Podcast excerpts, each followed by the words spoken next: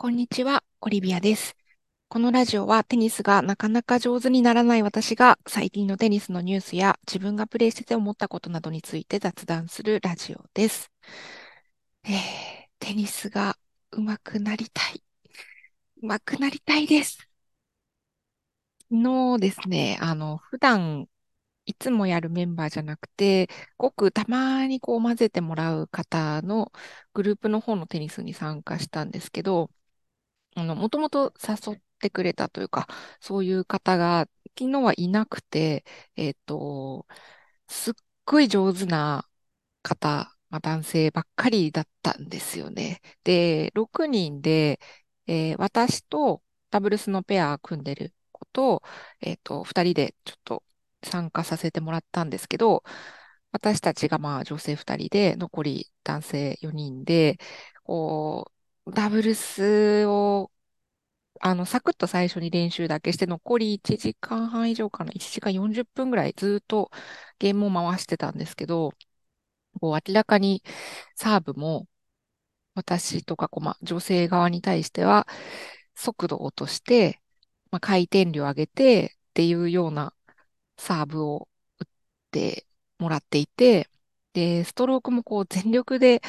打ってきたりはちょっとしない感じだったんですよね。で、これなんかミックスダブルスあるあるなのかもしれないんですけど、なんかそんな中でもこう、組み合わせどんどん変えていくので、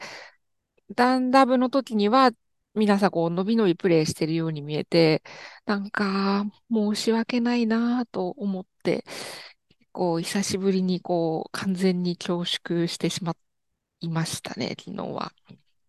ね、テニスってこう、実力差がまあ、大体同じ人たちでプレイするのが、一番まあ楽しいのかなと思って、こう、実力差がちょっと離れすぎてると、なんともこう、みんな幸せにならないっていう問題が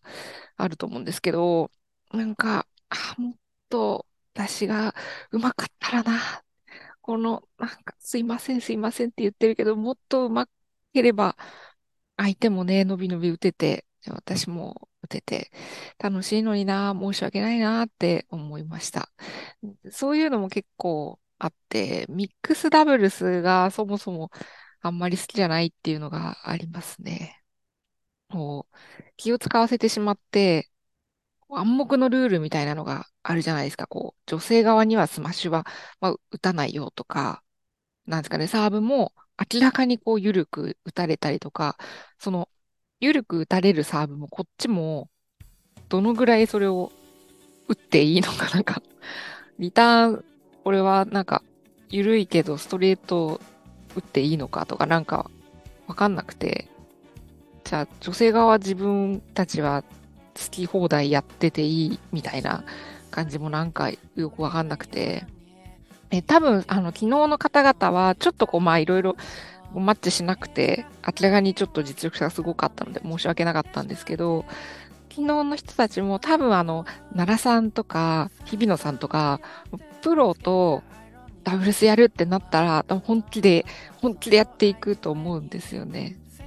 なのでなんか、あとにかく自分がうまければ、うまくなれれば、もうみんな本気でやったるでって感じになるのかなと思って、難しいなと昨日思っていました。うまくなりたいですね。さあ、それでは今週もスタートしていきましょう。オリビアのテニスのラジオ。寝静まったただに一人吹けるだけじゃ君のストーリー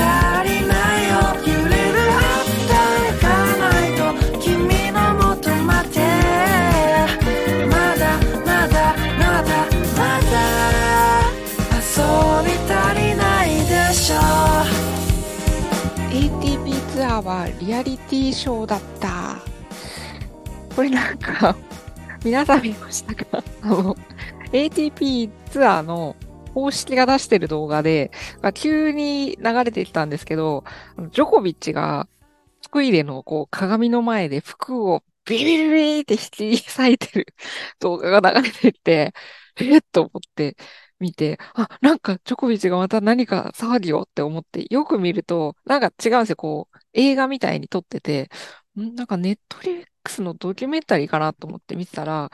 なんどうやらテニスのこの ATP ツアーのプロツアーってリアリティショーだったよっていう設定の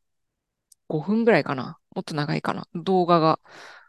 あって、ATP が出してるんですけど、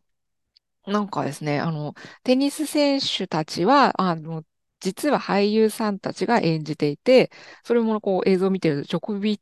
チを演じるなんとかかんとかって別の名前が出ていて、で、こう、前後から始まってツアーの勝敗も全部決まってて、台本通りにこう演技しているんだっていう、なんか謎の動画なんですよね。で、その、なんですかね。こういう仕組みですっていうのを、マレーとか、ジョコビッチとか、すごいメンバーが、まあ、解説というか、こういうふうにやってますよっていうのを紹介、すっごい真面目なトーンで紹介してるよ、みたいな動画で、ね、あの、途中、あの、モンフィスとか出てくるんですけど、モンフィスも元の俳優さんはこう、どちらかというと、運動神経が良くない、ちょっとどんくさい方でね、苦労したよ、みたいな感じで、ちょっとつまずいたりしてるようなのも出てるんですけど、それをその、モンフィスを演じてる、ちょっとどんくさい俳優さんっていうのをさらにまあ本人のモンフィスが演じてるっていう二重構造になってて、なんかすごい、モンフィスこれ真面目にやってんだっていうの面白くて、他にもあの、ティームが打つときって、インパクトのときに、は、えーっていうちょっと特徴的な声で打つんですけど、あの、普通に普段打つんですけど、それを ティームが、あの、収録用の マイクの前で、は、えー、は、えーって声を出して、棒立ちで収録してるっていうのとか、あと、ルブレフが、スニーカーのハードコートのキュキュって音を、スニーカーをこう手に持って、板みたいにキュキュキュキュっていうのを収録したり、フライパンでこう、素振りのやつを撮ってたりしてて、あの、すっごい豪華なんですよね。すごいいろんなプロの選手に俳優を演じさせてて、チチパスとか、フリッツとか、ルーネとか、あとティアフォーとか、なんか、すんごい豪華なんですけど、なぜ、なん、これは何っていう 気持ちで見てました。な、この後に何かつながる大長編になるなのか、なんか、よくわかんない動画だったんですよね。最初、あの、英語字幕が入ってるやつ見て、え、これ何のための何なんてなって、その後、あの、日本人の方が日本語字幕入れてくれてるやつとかを見てたんですけど、やっぱりなんか、これは一体何っていう気持ちになるけど、まあまあ、普段 ATP 見てる人なら、まあ、ちょっと面白い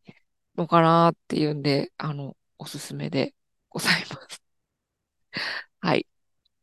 で、2個目がですね、のニュースなんですけど、ディアドラが3年ぶりに日本に再上陸するっていうのを見かけました。あの、ディアドラってブランド？あの、ご存知ですかね？こう、丸がポコポコポコって何個並んでる感じの、ちょっと小文字の可愛いロゴのブランドなんですけど、これ全然気づいてなかったんですけど、2021年になんか日本のそのライセンスが終了して、日本から一時撤退してたらしいんですよね。で、それが、まあ、2年半とか3年ぶりぐらいに戻ってきて、日本でまた販売されるよっていうニュースを見かけました。で、それ、まあ私もちょっと気づいてないくらいで、自分が持ってないので知らなかったんですけど、なんかディアドラって、高校生の時も、あの、部活でテニスしてたんですけど、その時には見なかったなーっていう記憶があって、周りで来てなかっただけかもしれないんですけど、あ、その時に日本に上陸してなかったのかな？わかんないですが、あの、社会人になってから、なんかたまに見るようになった気がしますね。たまにですけど。で、テニスウェアの話をちょっと今日しようと思うんですけど、あの、普段打っててスクール行ったりとか周りで見るブランドといえば、まずはナイキとかアディダス。この辺はあの、他のスポーツと変わらず、バスケとかね、サッカーとかね、変わらず人気だなって思うんですけど、なんかテニス特有のブランドもあるなと思って、よく見るのが、バボラ。あの、ラケットも使ってる人多いですよね、バボラ。ウェアも着てる人結構いるし、あと、ヨネックス。なんかヨネックスは、個人的にはどうしてもこう、バドミントンとか卓球を想起しちゃうんですけど、でもヨネックスのや着てる人、まあまあいますよね。で、あとなんか女性が着てるイメージがやっぱ強いんですけど、フィラ、あとエレッセとプリンス。なこの辺って、なんかよくスクールでセールをしてるんですけど、あの、皆さんのスクールでもそうですかね。私、テニススクールって今のところしか通ったことないからちょっと得意かもしれないんですけど、あの、たまにね、1年2回、3回くらい、あの、ちょっと多分、セール品で安くなったやつが、スクールにブワーって並んで、来ると、まあ、ちょこちょこ見るんですけど、ちょっとこう、可愛らしい感じ。フ、フリル、フリルはないか。なんかプリーツがすごい入ってたりとか、あと、カラフルなんですよね。可愛らしい感じが、個人的には多いなと思ってて、ピンクとか黄色とか紫とかと、まあ、白とか黒を組み合わせたようなものとかが、多いイメージがあって、個人的にはあの、だいたい黒、黒着とけばいいっていう感じとか、まあ、モノプトーンっぽいものが、まあ、柄物は好きなんですけど、のが好きなんで、あんまりその、買おうかなとは思わないんですけどね。よく見ますよね。見てる分にはこう可愛らしいなとは思います。あと、ルコック。ルコックって、ルコックスポルティーフが正式なのかなあれもなんかテニス特有で見るような印象がありますね。ゴルフでも着るのかな？あの、昔テニスの大会の景品でパーカーをもらって、それ一つだけ持ってて、たまに着ますね。あの、結構おしゃれだなと思うんですけど、あの、ちょっとシルエットがフィットする感じで、テニスするにはちょっとこう、ちょっとずり上がってたりして、微妙なんで、たまにしか着ないんですけど、あの、うん、それぐらいかな、ルコック。あと、なんか不思議なのが、ラコステ。ラコステって、ジョコビッチとかメドベージェフとか、あの、スポンサーになってて、すごいテニスウェアというイメージが強いんですけど、普段テニスしてて、周りでラコステ着てる人って、あ、見たことないような気がするんですよね。いますかね？よく見てないだけかな。あの、昔、たまたま新宿の、なんか、あれなんだ、小田急百貨店の1階？なんか通った時に、ラコステのすごい可愛いワンピースのウェアがあって、ああ、可愛いなって思ったんですけど、なかなかあの、日本のこう、素素人のテニスウェアで、普通のコートで、上下のこのワンピースタイプのやつ着ている人ってあんましいないなっていうイメージと、あと、まあ、ラコステなんで、それいくらしたか覚えてないんですけど、結構、まあ、高価だったので、ちょっと買えなくてですね。だから自分もまあ、ちょっと二の足を踏む感じがあるんですけど、ラコステってあんま見ないなって思いますね。で、私の母親がゴルフをすごくするんですけど、ラコステはなんかどっちかというと、こう、ゴルフウェアっていうイメージの方が強い気がしますね。まあ、ゴルフとか全然わかんないんですけど。はい。私自身がテニスウェアで買うのは、えー、オンとルルレモンとユニクロが多いですね。あの、オンってご存知ですかね私、フェデラーが、あの、オンと一緒にシューズを開発するよみたいなのを何年か前にニュースで見て、そこから知ったんですけど、もともとあの、ランニング用のブランド、ランニングウェアとかシューズのブランドみたいで、あの、そうですね、ランニングシューズが多分有名で、街で履いてる人もよく見ますし、私自身も一足持ってるんですけど、すごい歩きやすいシューズですね。あの、全然自分自身ランニング、ランニングとか、あの、山登りをとかのやつとかあるんですけど、全くそういうのはしないんですけど、でも普通に、あの、お散歩するぐらいのもので、履きやすいです。で、それで知ったので、オンは、あの、ウェアを何枚か持っていて、あの、テニス用のウェアって、大体のものはランニングから類用できるかなと思っている派なので、オンのやつ、あの、T シャツとか、長袖のちょっと一枚で上にポンって着るようなやつ持ってますけど、すごい風通しいいし、着心地もいいし、あと T シャツなんか一枚すんごい軽いやつがあって、真夏に着るにもすっごいいいですね。なんか綿じゃない、なんか素材、速乾の素材なのかな？いいですね。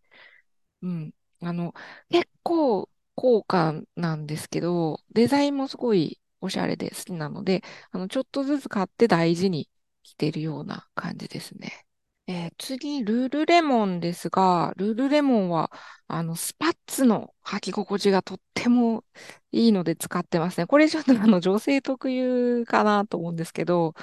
あの、ルルレモンのスパッツいろんな種類あるんですけど、私はあの、コンプレッションウェア、コンプレッションタイツみたいな、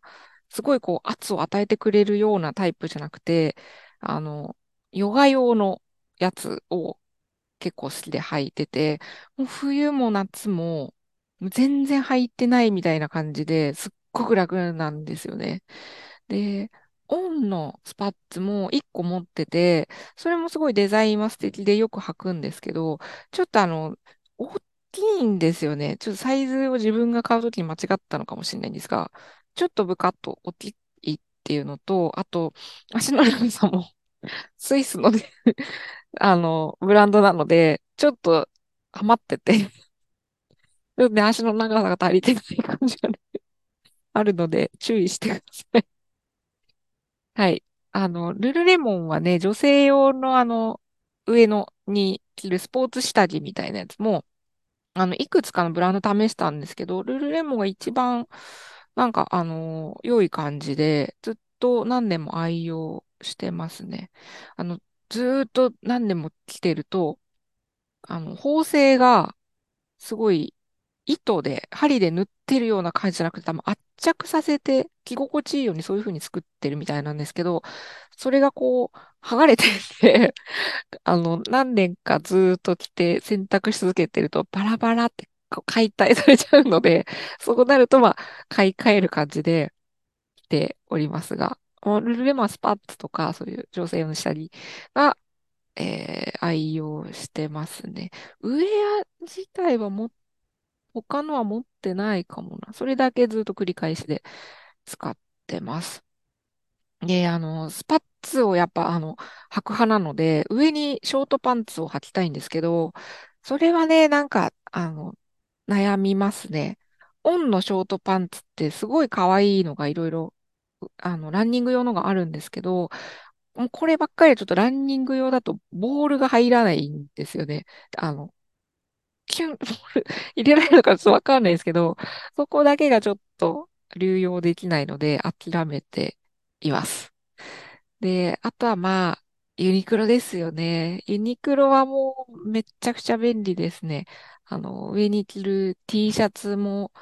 何枚も持ってるし、あの、コンプレッションのウェアみたいなやつとか、あと上に着るパーカーもすっごい持ってます。あの、軽いやつも、しっかり分厚いやつも、もういろいろ安いので、ね、買い替えもしやすいし、あの、ショートパンツみたいなやつとか愛用してますね。あと、なんだろうな、H&M とかも良いのかなと思いつつ買ったことないのと、あとは、無印も最近結構スポーツウェアに力入れてるなと思って、売り場ではちょっと見てみたりするんですけど、あの、綺麗な色がいろいろ揃ってて、自分はまあ黒とかグレーとかのが欲しいので、レディースあんまないなぁと思ってまだ買ってないですね。うん、でもいいっていう感想を聞いたら、ちょっと無印とかは着てみたいかな。あとは、あの、ルブレフが出したブランド、ルブロ、あれはね、ちょっと着てみたいなと思って、サイトもちょっと一回見てみたんですけど、あの、あれ、サイトで買える感じにはなってるけど、日本にも送ってくれるんですかね。ちょっとそこがわかんないんですが、あの、そのうちちょっと買ってみたいっていうのと、買ったら、ここでも言いたいと思います。あの、ウェアに関しては、まあ、いろいろ、いろいろな言いたいこととか話したいことがあるんで、また今度ちょっと話したいと思います。はい。で、今日も、えー、最後ですね、ちょっと、テニスあるある話したいと思います。じゃあ、いきます。テニスあるある。えー、ベテラン仲間内、ジョダブ、個包装のお菓子交換をする。これこれで、ありませんか？あの、たまにですけど、ちょっとこう、大会とかで知り合って仲良くなった方に、お仲間みたいなところにこう呼ばれてテニスをさせてもらうような機会とか、あとはあの、後ろ、ん？ベンチが接してて隣のコートで結構こう皆さんで仲間内でやってたりする、ベテランのこう女性のグループとかが多い印象があるんですけど、そこってすごいこう、お菓子交換をしてるなっていうイメージがあって、で、あの、この前も呼ばれて、あの、テニスさせてもらって、テニス自体もすごい楽しかったんですけど、会って、こう、バーバーバって自己紹介をしたら、すぐこう、皆さんですね、なんか、こうちょこっとしたお菓子をくれるんですよね。ちっちゃいおせんべいとか、あの、ラスクとか、ちっちゃいチョコとか、それがね、こう、ちょっと珍しいやつとかで、で、すっごい美味しいんですよね。で、わー、くれたと思って、すぐ、こっちはもうもぐもぐもぐもぐ食べながら、呼ばれてこう、あ、すぐ試合も出なくちゃ、わーわーってなるんですけど、でもなんかこう、皆さん食べてる様子はそんなないような気がしてて、こう、お話とかはしてるんですけど、こっちはこうもらって美味しいからすぐ食べちゃって、あの、お菓子交換をして、和気あいあいとはしているんだけど、いつ食べてるかはちょっとわからないみたいな、なんか感じがしますね。あれってあの、テニスオフとかテニスベアとかで行くと、まずないじゃないですか。まあまあ、そのその日会っていきなりお菓子交換しないと思うんで、それが自然なのかなって思うんですけど、あれね、なんか、